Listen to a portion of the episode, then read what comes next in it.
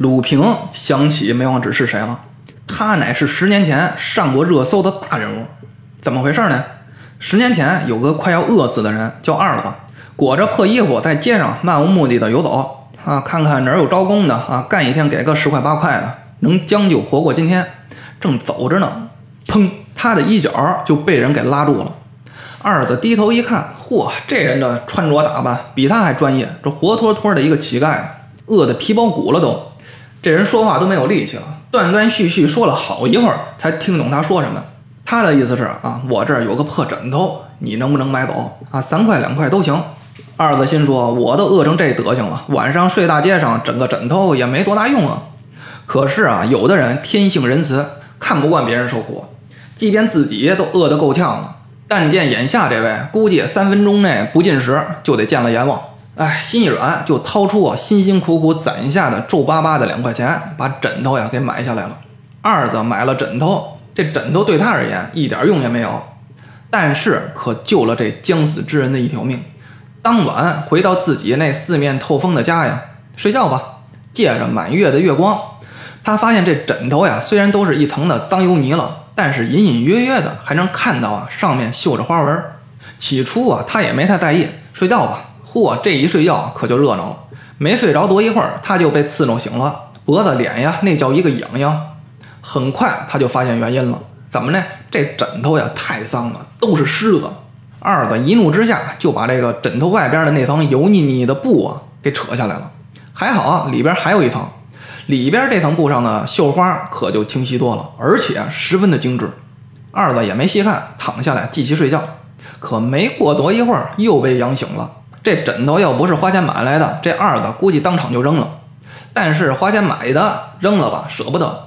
可还是痒啊！看来这虱子还真不少。继续扯吧。当把第二层绣花的枕套扯下来的时候，二子可就傻了。怎么呢？第三层的枕套上是描龙戏凤，做工和手法一看就是高端的东西，一般人家根本用不起。二子反反复复摸着这个枕头，发现不对。这里边还有好几层的枕套，拆吧！激动的心，颤抖的手，一层一层往下拆。不一会儿的功夫，拆下来九层，一层比一层精密。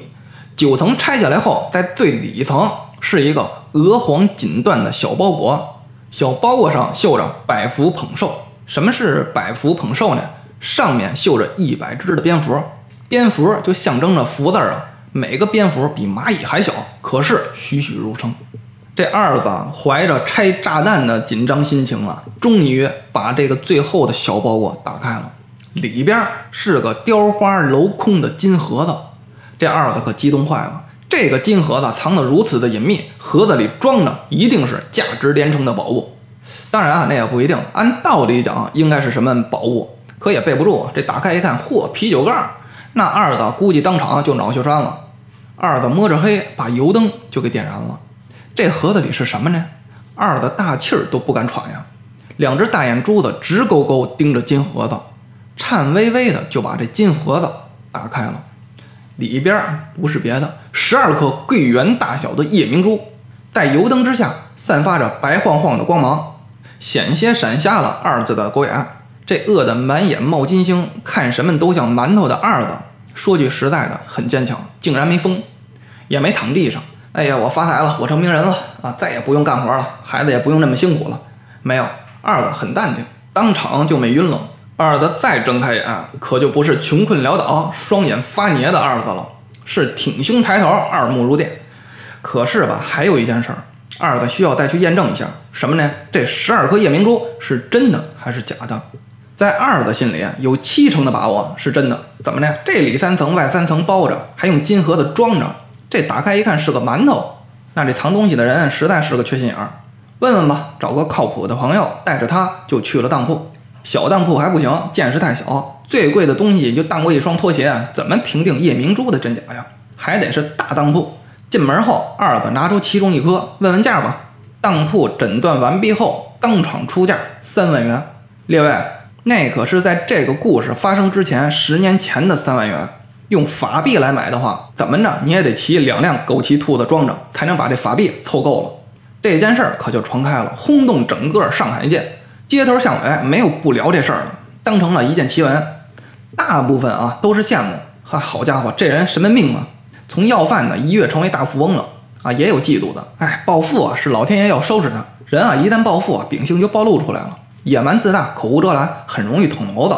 等捅过大娄子，就该有人收拾他了。反正啊，怎么说的都有。这新闻当然没有逃过鲁平的耳朵。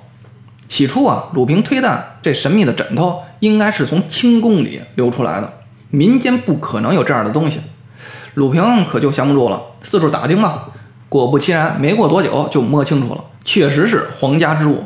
清末朝廷动荡，这十二颗无价的夜明珠竟然和震动世界的戊戌政变有扯不清道不明的关系，甚至很有可能是岌岌可危的光绪皇帝亲手藏起来的。